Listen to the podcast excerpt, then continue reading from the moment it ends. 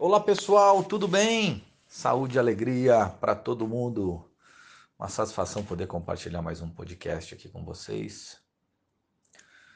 Eu vou intitular esse podcast de Inovação sem capacitação não dá certo não. Acabei de assistir uma reportagem falando sobre esses totens de automatização de pedágio nas estradas, né?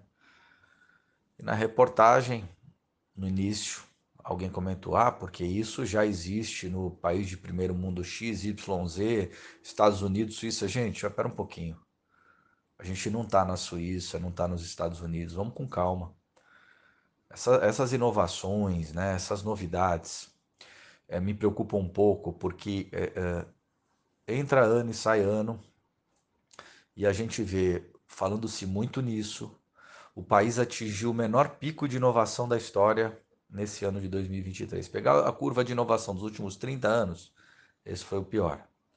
Então ele começou a ficar dependente de inovações do exterior. Tá bom, então vamos comprar inovação. Só que não adianta você trazer inovação, seja ela como for, se você não der capacitação para a população, se você não conhecer as necessidades, as particularidades, os, inter os interesses, os compromissos daquele cidadão que você, como Estado, vai estar impondo que ele consuma aquela inovação. Então, nessa reportagem, muito bem feita, por sinal, mostrava essas, esses sistemas automatizados.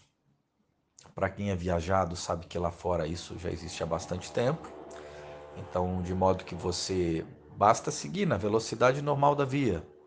A via 100 por hora, você vai passar embaixo desse totem. Para quem nunca viu, ele lembra uma passarela, só que sem o espaço para passar as pessoas. Sabe aquela passarela que cruza, aquela passarela de metal que cruza a rodovia? Então, onde ficam as placas e tal. Imagina aquilo sem o, o, o espaço da passarela. E embaixo ficam os sensores. Quando o carro passa, automaticamente já é computado. Tá. Aí na mesma matéria, muitas pessoas estavam dizendo: Poxa, mas eu tenho que passar por aqui para levar meu filho na escola, voltar, depois eu vou e volto de novo. Eu vou pagar duas vezes por dia. Não poderia ter isenção para o morador? Não poderia ter um tempo maior de retorno? Olha, eu paguei já.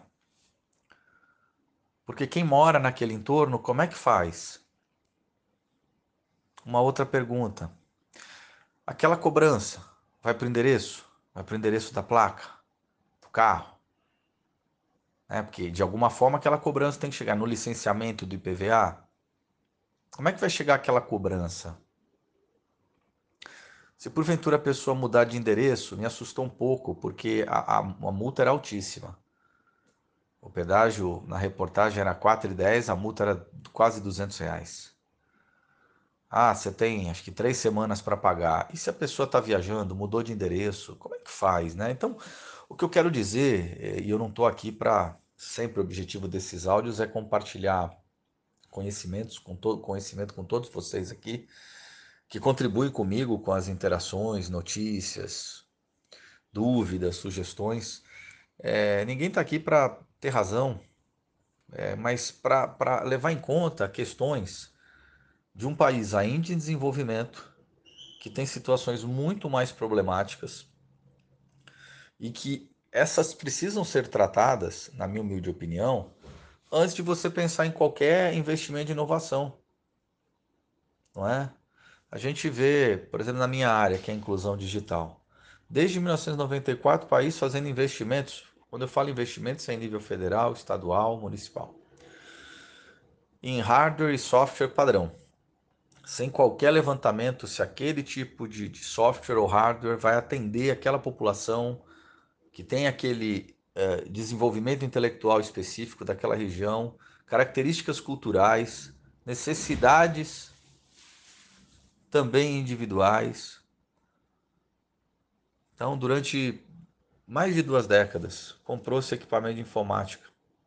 Eu rodo o Brasil em escolas, muitas vezes o, o funcionário da prefeitura, o funcionário da escola mal sabe usar uma impressora, mal sabe conectar uma impressora no computador.